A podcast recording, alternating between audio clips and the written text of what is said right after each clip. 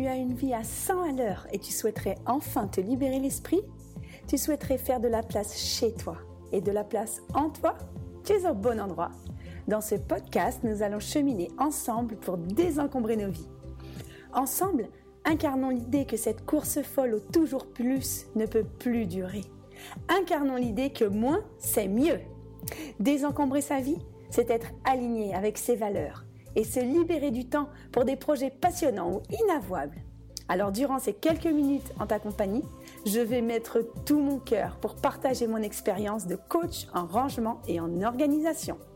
Je suis Home Organizer, on m'appelle Tata Nadia et je te souhaite la bienvenue dans mon podcast.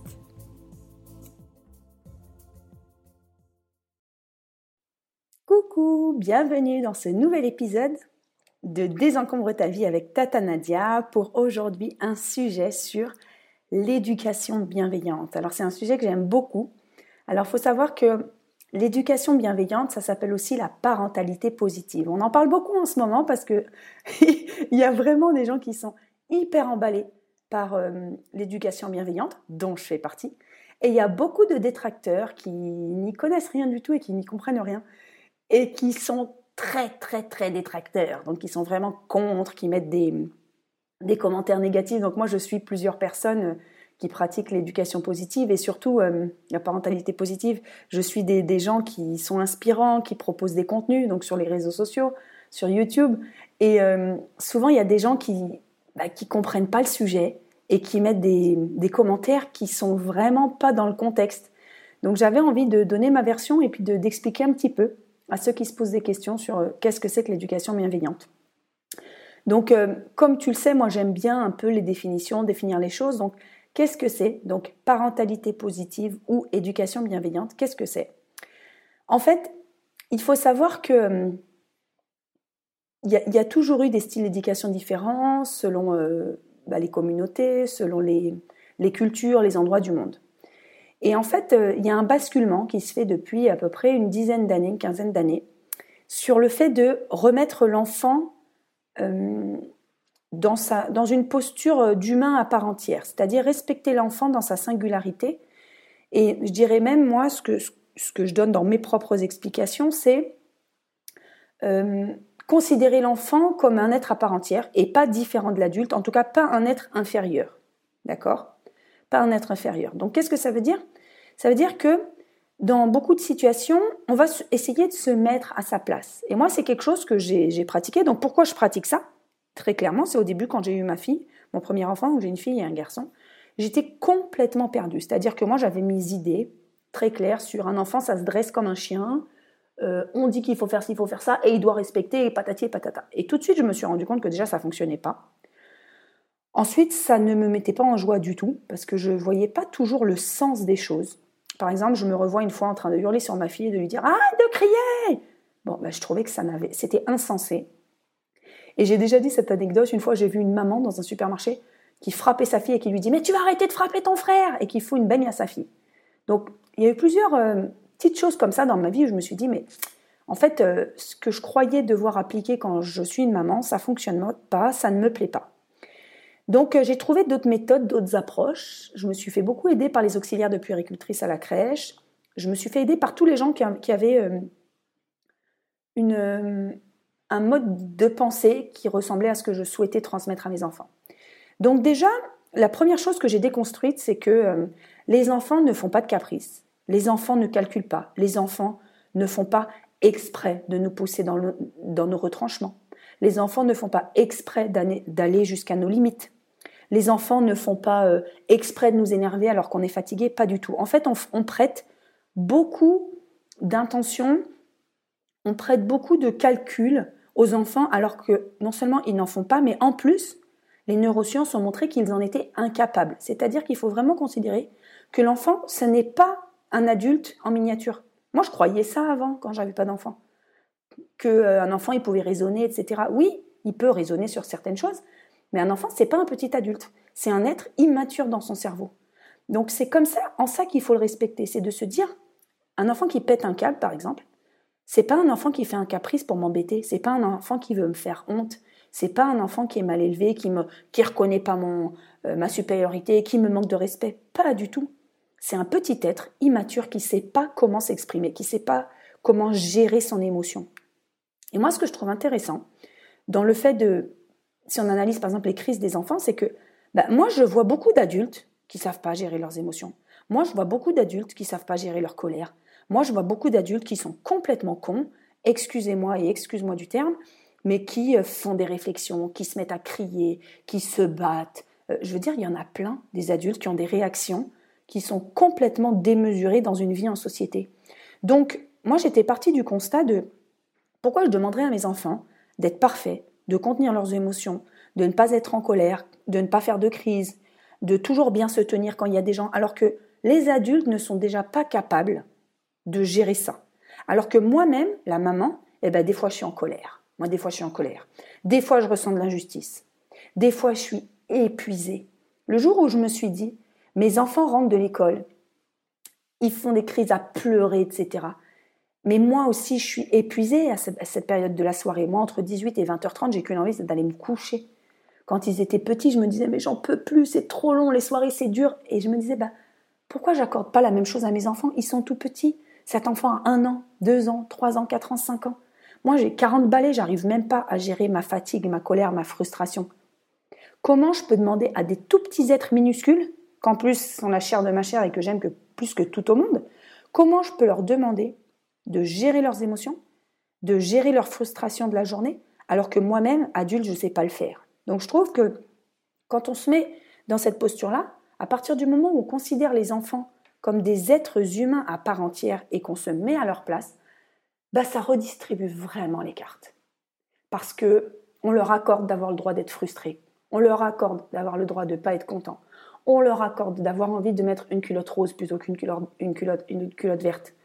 On leur accorde d'être fatigué, on leur accorde le fait que quand ils ont passé une journée complète dans un parc d'attractions, bah, ils ont eu tellement de sollicitations, tellement de bruit, tellement d'odeurs, ils ont vu tellement de gens, ils sont tellement fatigués que oui, le soir, bah peut-être qu'ils vont se rouler par terre ou qu'ils vont pleurer de fatigue.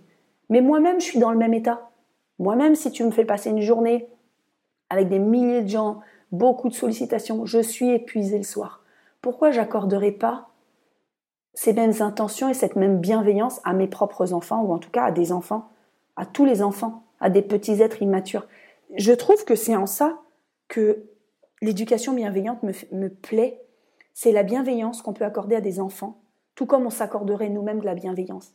Alors ce qui est intéressant pour aller plus loin dans, ce terme de bienveillance, c'est que nous, en tant qu'adultes, eh ben, je trouve que généralement, on s'en accorde peut-être pas assez de la bienveillance.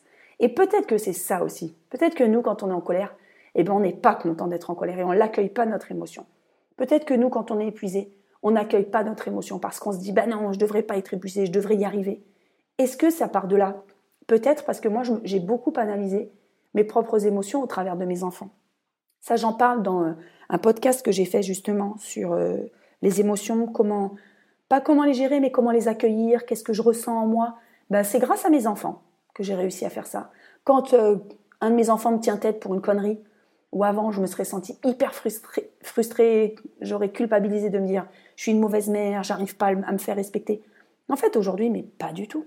Pas du tout. Je veux dire, j'ai eu une discussion il y a cinq minutes avec une maman euh, qui est une dame enceinte. Donc euh, pour moi, c'est une mère puisqu'elle porte un bébé, une femme enceinte qui, va accoucher dans, deux mois et qui me dit oh, la, chose, la seule chose que je redoute, ça sera, elle me dit clairement ça, le combat pour manger. Je lui dis je ne comprends pas de quoi tu parles. Elle me dit oh, le combat pour qu'il mange parce que dis donc si ma fille elle est comme moi, ça va être difficile. Parce qu'elle c'était une enfant qui mangeait pas grand chose, elle aimait que les pommes de terre et les pâtes. Ses parents l'ont emmenée chez des psychologues, elle n'aimait pas les légumes, d'ailleurs elle les aime toujours pas. Donc elle anticipe la crainte pour sa fille. Et moi je lui réponds, tu sais, avec des enfants, avec nos enfants, il n'y a pas de combat à mener. Il n'y a que des coopérations. Elle me dit quoi? Je lui dis, il n'y a pas de combat à mener avec nos enfants. Il n'y a pas de combat. Il y a de l'amour, il y a de l'éducation. Mais c'est pas mener un combat que de les éduquer. C'est de la coopération et c'est faire ce qu'on peut. Elle me dit, ah, ah. Et je me suis dit, purée, c'est c'est quand même dingue la discussion que j'ai. C'est-à-dire qu'il y a encore des gens qui pensent et qui ne savent pas, mais moi je le pensais quand j'étais enceinte, que j'avais pas d'enfant. Je pensais que ça allait être euh, des choses. Alors, j'aurais pas dit le terme combat, mais en tout cas, j'avais pas idée que c'était qu'il fallait autant de bienveillance et autant de coopération. Et pour moi, la coopération, bah, c'est dans les deux sens. C'est-à-dire que je demande à mon enfant de coopérer sur les choses qui me tiennent à cœur, mais moi, je coopère sur les choses qui lui tiennent à cœur. Par exemple, mon enfant est en train de jouer à quelque chose, il est hyper concentré, bah, je vais pas lui demander à la seconde, arrête de jouer au billes, tu viens à la douche. Bah, en fait, c'est complètement débile. Parce que moi, bah, j'ai mis un jugement en disant c'est débile. Donc, je ne veux pas juger les gens qui font ça et les traiter de débiles. C'est pas, c'est pas le cas. Euh, mais moi, j'estime que c'est contre-productif parce que je vais le frustrer, je vais l'énerver.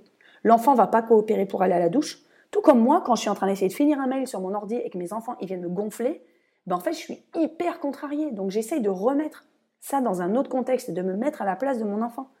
Donc, si je lui dis, bah écoute, tu finis ton jeu, je te donne 5 minutes et quand tu finis, tu ranges, tu viens me voir pour la douche, ben en fait, il le fait parce que je suis allée en son sens. Moi, j'estime pas que j'ai que j'ai euh, je n'ai pas comment dire réduit euh, mon rôle de parent. Je ne me suis pas rabaissée comme vont dire certaines personnes. Euh, c'est pas l'enfant qui gagne, comme il y a des gens qui disent ah bah alors dans tous les cas il gagne, mais je m'en fous en fait qu'il gagne ou qu'il perde. Il n'y a pas de perdant, il n'y a pas de gagnant dans cette relation. Quand ma fille le matin je lui sors des habits, elle me tape un sketch parce qu'elle veut pas ces habits là. Ben, en fait, qu'est-ce que ça me fait, moi, de lui changer d'habit? Qu'est-ce que j'en ai à faire qu'elle mette sa robe rouge ou sa robe verte? En fait, je m'en fous. Donc, je lui stoppe tout de suite sa crise. Je lui dis, écoute, tu vas pas commencer à te contrarier. Ok, on change d'habit, c'est tout. Tu me demandes, par contre, ce que je lui dis, et ça, c'est la base de l'éducation bienveillante qui n'est pas toujours comprise, c'est que par contre, on ne se laisse pas faire. L'enfant ne nous parle pas mal, on a des limites à lui fixer et on n'accepte pas tout. C'est-à-dire que moi, je vais pouvoir dire dans cette situation, hé, hé, ma cocotte, tu vas, tu vas pouvoir changer tes habits, je suis OK. Par contre, tu me parles sur un autre ton. Et ça, c'est important. Ça veut dire qu'on ne se laisse pas marcher sur les pieds. On ne se laisse pas manquer de respect. Mais elle veut mettre la robe rouge alors que moi j'avais prévu qu'elle mette la verte. Honnêtement, ça n'a aucune incidence sur mon taux, de bonheur, la joie que j'aurai dans ma journée. Et moi le matin, je voudrais pas qu'on choisisse mes habits. Moi le matin, j'ai envie de, mettre ce que j'ai envie selon mon humeur, selon le moral que j'ai, selon euh, bah, la couleur que j'avais prévu de mettre. Donc, je peux accorder ce choix à mes enfants.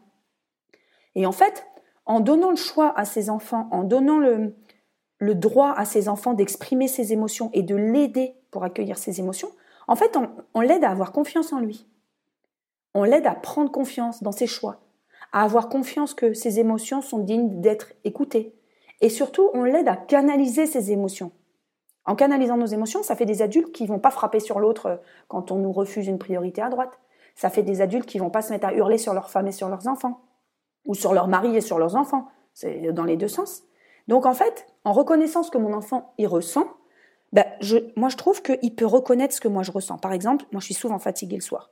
La tranche horaire 18h30, 22h, 18h, où je vais les chercher en tout cas jusqu'au sommeil, je trouve que c'est très épuisant, c'est fatigant pour une maman. Moi, je suis seule avec mes enfants, je suis séparée je suis souvent fatiguée le soir. Et je trouve que quand je les incite à exprimer leurs émotions, quand j'écoute leurs émotions et que je leur dis, je vois que tu es en colère, mon fils, je vois que tu es en colère, tu as le droit d'être en colère. Par contre, je ne veux pas que tu tapes. Si tu veux être en colère, tu fais autre chose. Tu vas taper un coussin dans ta chambre.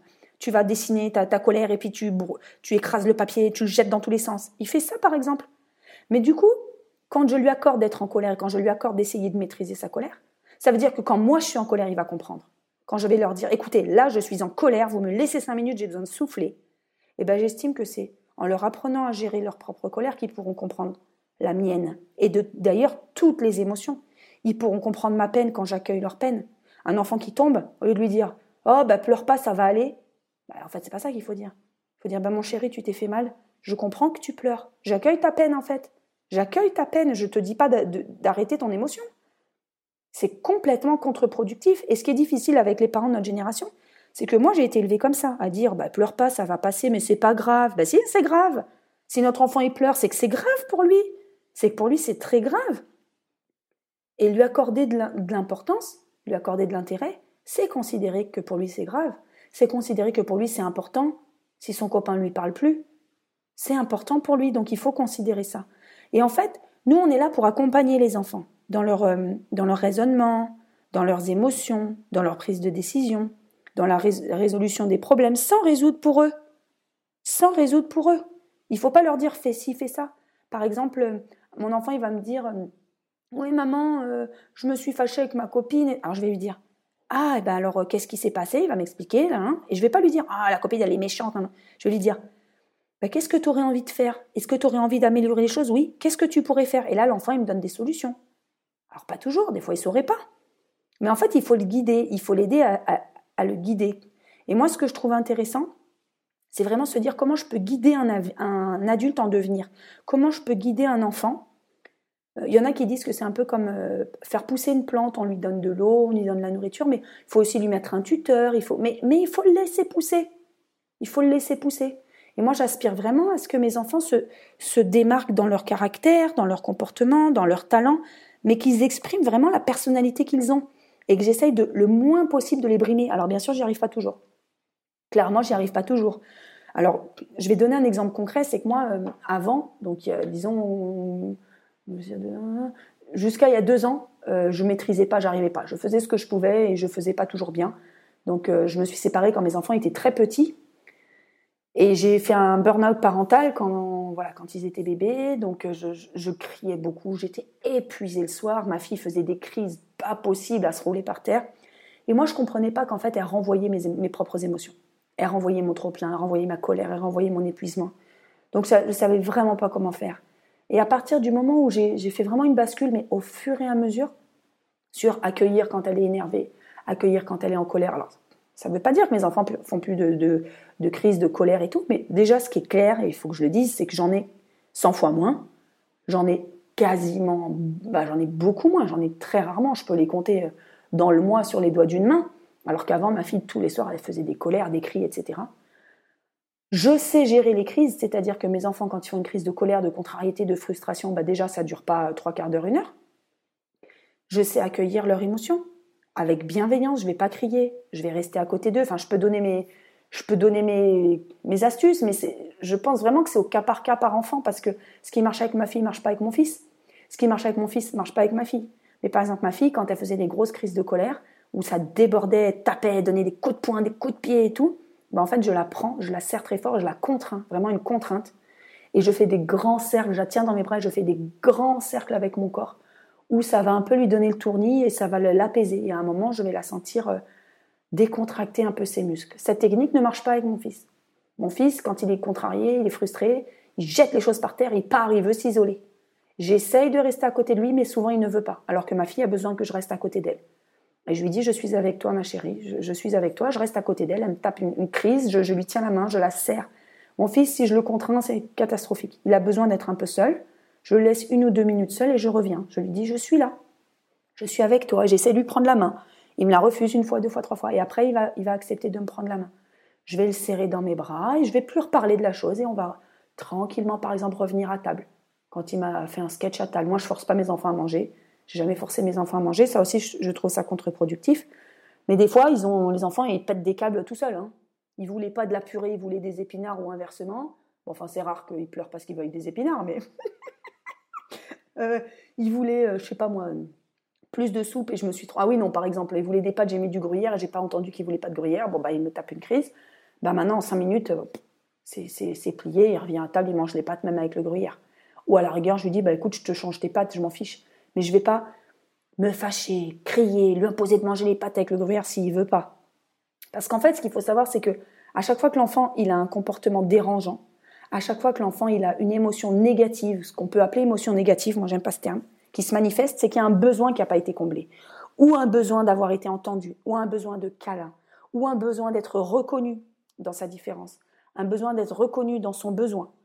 Euh, et ben en fait c'est ça qu'il exprime l'enfant. Et nous les adultes c'est pareil. Moi, quelqu'un me parle mal, et eh ben, je, vais, je vais avoir un petit, euh, un petit pincement au niveau de l'estomac.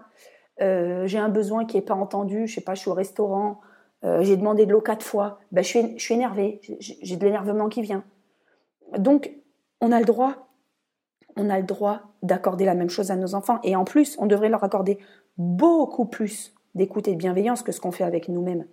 Et je trouve que ça nous donne vraiment un enseignement, à la fois sur comment gérer nos enfants, mais à la fois sur comment nous-mêmes on gère nos frustrations, nos colères, notre fatigue. Et moi, je trouve qu'on a le droit de s'exprimer sur nos ressentis. Moi, je vais dire facilement à mes enfants, écoutez, ma patience, vous savez qu'elle a des limites. Là, j'ai atteint le maximum de ma patience. Je risque de me fâcher et je n'ai pas envie.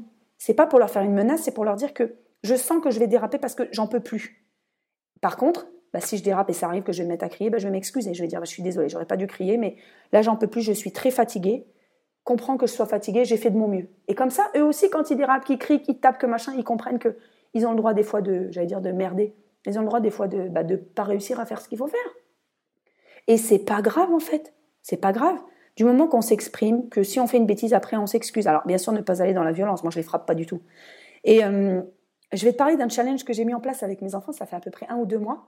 Euh, je, suis une grande adepte de Christine Levicki, qui est l'auteur du best-seller J'arrête de râler. Et avec mes enfants, j'ai mis en place J'arrête de crier. Parce que moi, dès qu'il y avait un truc, je me mettais à crier Oh, mais ça suffit Et en fait, ça, ça sert à rien. À part me fatiguer, ça ne sert à rien. Les enfants n'écoutent pas plus. Euh, ça fait monter le ton. C'est moi, vraiment, ça, ça sert à rien. En tout cas, ça marche pas. Nul. Je trouve que c'est nul de crier. Chez moi, dans mon foyer, c'est moi que je traite de nul. Hein. Je, ne juge pas les gens de nul hein, qui le font, mais moi, c'est nul quand je crie. Ça ne marche pas. Nul avec le, terme, vraiment, la nullité, l'effet zéro. Donc, j'ai dit à mes enfants, bah, écoutez, je vous propose un challenge, je vais pas crier. Et en fait, depuis que je crie plus, ou quasiment plus, par exemple, hier j'ai haussé le ton, bah déjà, ça marche mieux. Ensuite, je me suis rendu compte que quand je criais, ça faisait peur à mes enfants. Et ça, c'est quelque chose que je déteste. C'est-à-dire que quand je haussais le ton un peu trop fort, mon petit garçon, trois ans et demi, se mettait à pleurer. Et ça, je me suis dit, ça, pour moi, c'est une violence. Ça, pour moi, c'est de la violence éducative. Il y en a qui vont pas être d'accord, qui vont dire, bah, c'est rien de crier sur ses enfants. Ok, je peux l'entendre. Moi, je ne souhaite pas crier sur mes enfants. Parce que j'estime que crier sur mes enfants, c'est un abus de, faiblesse, c'est un abus sur une personne faible. Et c'est un abus de ma supériorité physique et de ma supériorité de décibels, clairement. Et hurler sur mes enfants et les voir qui se mettent à pleurer, ça veut dire que je leur ai fait peur. Et j'ai déjà vu ça une fois dans le regard de mon fils, ça, me fait vraiment monter de l'émotion parce que une fois il était dos, je crois, j'ai crié sur un truc et en fait j'ai vu, quand il s'est retourné, j'ai vu de la peur dans ses yeux. Et je me suis juré que plus jamais je ferai peur à mon fils parce que c'est pas normal. Moi, je suis là pour apporter l'amour, je suis là pour apporter un cadre. Mais un cadre, ça apporte la sécurité. Donc, je suis là pour qu'ils sachent qu'avec leur mère, ils sont en sécurité. Et je ne vais jamais leur crier dessus. Et je ne vais jamais les frapper. Et je ne vais jamais leur faire des menaces ou de la peur. Parce que c'est pas possible. Je suis pas là pour ça. Donc, tu l'auras compris, en fait, en, essayant d'appliquer l'éducation bienveillante, la parentalité positive, en fait, j'apprends énormément sur moi. Et c'est vraiment L'axe que je voudrais prendre et que je que tu gardes de ce sujet, si jamais c'est un sujet qui t'intéresse, c'est que moi je trouve qu'en tant que parent, finalement on apprend sur nous. Déjà on rejoue des choses de quand on était enfant. On se dit bah, comment ça se serait passé moi si j'avais été enfant? Bah, Moi quand j'étais enfant, bah, je disais pas, je gardais ma frustration, je pleurais dans ma chambre et je, n'osais pas exprimer euh, ni mes sentiments, ni ce que je pensais. Aujourd'hui mes enfants expriment ce qu'ils pensent, expriment leurs émotions parce que je leur ai appris, parce que finalement c'est un apprentissage. Et je trouve ça hyper intéressant. Je trouve ça hyper intéressant parce qu'en fait, ça diminue les rapports de force. Moi, je me rappelle avoir beaucoup de, conversations avec des mamans qui me disent euh, Ah, mais j'en ai marre, je suis toujours en train de me battre sur euh, les habits, la bouffe. Et moi, je, je, dis toujours, euh, ça je l'avais lu, hein, je ne l'ai pas inventé, je dis toujours, mais il faut choisir ses combats. Il faut choisir ses combats. Moi, je n'ai pas de combat pour la nourriture, je n'ai pas de combat pour l'habillement, je n'ai pas de combat pour des choses qui sont futiles. Par contre, j'ai les choses sur lesquelles, je ne vais pas dire je combats parce que j'aime pas ce terme, mais j'ai les choses sur lesquelles les choses qui sont très importantes pour moi. Par exemple, être euh, bienveillant avec les autres, être empathique avec les autres, bien se comporter à l'école, bien travailler à l'école, être sérieux, aller au bout des choses. Ce sont des valeurs que j'ai et que je transmets à mes enfants. Tu commences un dessin, j'aimerais que tu finisses ce dessin. Qu'est-ce que tu peux faire pour améliorer ton dessin euh, tu, tu, commences un jeu, tu vas au bout de ton jeu, tu le, tu le fermes, tu le finis, tu le ranges. Tu vas au bout des choses en fait. Si tu veux passer d'un sujet à l'autre, tu finis ton sujet. Ça, ce sont des valeurs que j'ai, que je trouve importantes à transmettre à mes enfants. Mais le reste des choses, pour moi, le reste c'est futile. À partir du moment où ils sont bien en société, ils sont bien avec les adultes, ils sont bien avec leurs copains, euh, ils sont bienveillants. Et, pour leur apprendre la bienveillance, eh ben en fait c'est en leur en, apportant. Comment est-ce qu'on peut dire à des enfants ne frappe pas ton frère, ne frappe pas ta sœur quand nous-mêmes on leur fout des claques? Comment est-ce qu'on peut dire à leurs enfants Arrête de mentir quand les parents passent leur temps à mentir devant leurs enfants au lieu d'avoir une parole impeccable et de dire la réalité des choses? Moi, je sais que je me suis vraiment fait cette réflexion-là. Moi, maximum, franchement, je, suis quelqu'un qui ment quasiment jamais. Je, mange. Enfin, je ne sais pas la dernière fois que j'ai pu mentir, mais moi, je dis les choses. Bah, les gens ne sont pas contents. Ça ne veut pas dire que il faut tout dire. Attention, euh, s'exprimer, avoir une parole impeccable, ça ne veut pas dire tout dire. Je l'ai déjà dit ça. si quelqu'un vient devant nous et qu'il a un pull tout trouvé, on va pas lui dire bah, tu ressembles à un clochard. Non. Mais par contre, si, on, peut, on peut de manière bienveillante dire tu sais, j'ai des pulls que je mets pas, est-ce que tu veux que je t'en donne? Voilà, c'est ça que je veux dire. On n'est pas obligé de tout ne doit pas être dit, par contre, les choses que l'on ressent doivent être exprimées, mais de manière bienveillante. Et ça, eh bien, en exprimant ça à nos enfants, c'est comme ça qu'on leur apprend à être bienveillant avec les autres. Et moi, j'ai eu un, enfin, j'ai eu un très beau cadeau de la part de la maîtresse de ma fille qui m'a dit que ma fille euh, avait une grande faculté à aider les autres et à, les aider sans faire à leur place, mais en les aidant de manière bienveillante. Elle m'a vraiment dit ce terme-là. Oh, ça m'a fait, ça m'a apporté énormément de joie je me suis dit, waouh, j'ai réussi à... Ça me fait pleurer. Je me suis dit, j'ai réussi. Et je savais pas en fait que ma fille, je pensais qu'elle faisait peut-être à la place des autres, parce qu'elle aime beaucoup aider une petite copine depuis la petite section, et je disais toujours, attention, faut pas qu'elle fasse à sa place. Non, elle lui demande ce qu'elle a compris, elle lui explique, et elle anticipe même, alors ça c'est peut-être un peu trop, mais elle anticipe même la difficulté de la petite copine, elle lui dit, ça va, tu as bien compris, tu veux que je t'aide? Je me dis, bah ça, c'est grâce à l'éducation bienveillante que je, que je lui ai donnée. Au fait qu'elle aide son petit frère, au fait que je lui dise, est-ce que tu as besoin d'aide? Est-ce que tu essayes toute seule et ensuite je t'aide? Et je me dis, bah, pour moi, c'est une mission accomplie et c'est quelque chose que je veux vraiment, vraiment euh, poursuivre. Alors, on ne va pas parler que des côtés roses de la parentalité positive parce qu'à un moment, moi, je me suis perdue dedans. À un moment, euh, surtout au départ, les quelques premiers mois, la première année, je me suis perdue dedans parce qu'en fait, j'avais complètement enlevé de ce sujet, de la parentalité positive, j'avais entièrement mis à 100% l'intérêt de mes enfants et j'avais oublié mon propre intérêt. Quand je parle d'oublier mon propre intérêt, j'avais oublié mes limites. Et en fait, j'avais oublié le fait que je ne suis pas en droit de tout accepter. Je ne suis pas capable de tout accepter et je ne dois pas tout accepter. Et aujourd'hui, je le leur dis. C'est-à-dire qu'à partir du moment où mes enfants font trop de bruit, ils ont crié, ils sont trop euh, dans la pêche et ils ont, ils ont de l'énergie, je suis ravie pour eux. Mais moi, j'ai le droit d'avoir des limites. C'est-à-dire que moi, ce jour-là, j'ai le droit d'avoir mal à la tête. Et de leur dire, écoutez les enfants, euh, vous avez le droit de jouer, je suis d'accord, mais moi aujourd'hui j'ai mal à la tête, je suis particulièrement fatiguée. Donc s'il vous plaît, vous allez jouer dans vos chambres. Moi j'ai le droit de dire, ça a trop duré, vous faites trop les fous à table. Moi je veux bien qu'on s'exprime, qu'on joue, mais là, c'en est trop. Parce que j'aimerais qu'on se tienne bien à table. Parce que j'aimerais que ce soit un moment de calme et que chacun puisse s'exprimer. Je ne me sens pas capable de m'exprimer euh, dans ce bruit. Voilà, c'est ça au départ dans lequel je m'étais perdue, c'est-à-dire que j'allais trop loin dans mes limites et je n'acceptais pas mes propres limites. Et si j'accepte les limites de mes enfants, si j'accepte que, bah, si j'accepte que parfois euh, ils, aillent loin, que parfois euh, ils sachent pas contrôler leurs émotions, que parfois ils débordent, et eh ben il faut qu'ils acceptent que c'est pareil pour moi, parce que c'est vraiment une réciproque. C'est comme ça que je peux le, que je peux leur euh, leur transmettre ça. Alors ensuite pour Fidien, je dirais que moi je trouve pas que ce soit quelque chose de parfait. Au-delà de ça, c'est pas une science exacte. On dit souvent que euh, l'éducation des enfants, c'est un art. C'est pas une science, c'est un art. C'est-à-dire qu'il n'y a pas de mode d'emploi, il n'y a pas de manière de bien faire ou de mal faire. En fait, il faut tâtonner. Tous les enfants sont différents. Soi-même, on évolue. Moi, je suis beaucoup plus calme et patiente que je ne l'étais il y a 4 ans, il y a 5 ans. Donc, forcément, les enfants aînés, ils essuient les plâtres beaucoup plus que les enfants qui suivent. Mais euh, je trouve que c'est quand même intéressant. Je suis quand même fière de ce que je fais, même si parfois je me trompe. Même si parfois je fais mal, je vais me mettre à crier, parfois je vais saisir ma fille par le bras, par exemple.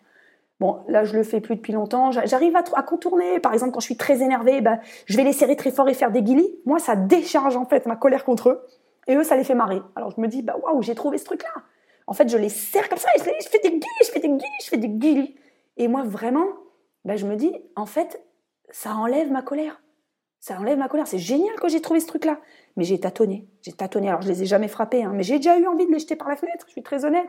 J'ai déjà eu envie d'en prendre un, la tête de l'un, la tête de l'autre, et de l'éclater la tête de l'un sur la tête de l'autre. Je dis un propos choquant, mais volontairement. Parce que je sais que tous les parents, on passe par là. Tous les parents. Tous les parents, on passe par là. Mais je trouve que se montrer humain face à ses enfants, se montrer euh, dans ses émotions, dans ses faiblesses, dans ses forces, et eh ben en fait, ça nous rend humains et ça les rend humains. C'est-à-dire que moi, quand j'en peux plus, bah, des fois, je pleure.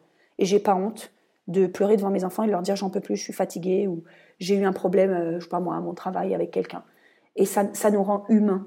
Et je trouve que montrer son humanité à ses enfants, bah, ça leur permet de, ça leur permet d'être humains et ça leur permet d'être euh, d'être faillible. Se montrer, se montrer faillible, ça leur permet d'être faillible. et de leur montrer qu'on est dans l'imperfection et qu'on fait ce qu'on peut. Bah, c'est le plus beau cadeau qu'on puisse leur donner. C'est le plus beau cadeau que je puisse donner en tout cas à mes enfants. Bon, j'espère que ce sujet t'a plu. Je ne pensais pas euh, rester aussi longtemps dessus, mais comme quoi euh, c'est un sujet qui me passionne et je pourrais en parler des heures. Si tu as envie d'en savoir plus sur la parentalité positive, euh, il y a une docteur Gegen, qui est une grande, grande dame, qui a beaucoup de postes, alors qui fait des livres, bien sûr, docteur Catherine Gegen, qui fait des livres, qui fait des, des YouTube. Sur YouTube, elle a beaucoup de, vidéos qui peuvent être visionnées. Elle a bien sûr des livres très intéressants pour une enfance heureuse. Elle est, partout. Catherine Guéguen, on ne peut pas la louper. Euh, les écrits qui sont intéressants aussi, c'est Françoise Dolto. Alors c'est très vieux, Françoise Dolto, ça a 40 ou 50 ans. Mais c'était la prise en compte de l'enfant dans sa singularité et du fait que ce soit une personne à part entière. Moi, j'aime beaucoup. Donc euh, n'hésite pas, il y a des, des, gens intéressants à suivre. Moi, je suis Papa Positive, par exemple, sur les réseaux sociaux, qui donne beaucoup de... Il fait des infographies intéressantes à lire. Enfin, il donne beaucoup à réfléchir. Je trouve ça très intéressant et c'est là-dedans que je puise les commentaires négatifs des gens qui disent oui, quel laxisme, où en est-on, génération de d'enfants tyrans, pas du tout, pas du tout. Les tyrans, c'est ceux que les enfants ont brimé, ceux que les parents ont brimés, ceux que les enfants ont frappés, ceux que les enfants ont punis tout seuls dans leur chambre pendant des heures et les ont laissés dans leur piste, dans leur lit. Ça, ça devient des enfants tyrans et des enfants et des parents colériques, des adultes colériques. Mais les enfants qu'on a considérés dans leur singularité, dans leur humanité, moi, je suis convaincue que c'est eux qui seront, qui feront un monde meilleur. Bon, allez, je ne vais pas en parler pendant deux heures, ça fera trop long. Si tu m'écoutes sur YouTube, bah, dis-moi en commentaire ce que tu penses de ce sujet, où tu en es toi, est-ce que tu as envie de t'intéresser à ça. Si tu m'écoutes sur les plateformes de podcasting, n'hésite pas à me noter 5 étoiles sur Apple Podcast, à me mettre 5 sur 5 sur Spotify et à mettre des commentaires sur les plateformes de podcast. Et pourquoi pas à partager à des parents, à des gens, à des futurs parents, à des gens qui sont intéressés par l'éducation positive, dans un sens ou dans l'autre, c'est-à-dire qui sont des, des, des gens pour ou contre, c'est toujours intéressant d'avoir ce débat. Et bah, je te remercie de m'avoir écouté jusqu'au bout. N'hésite pas euh, à t'abonner à ma newsletter. Euh, tu verras, tu auras les informations dans le descriptif du podcast et aller voir ma chaîne YouTube Ranger Changer pour tous les contenus. Je te fais des gros bisous et je te dis à bientôt. Ciao ciao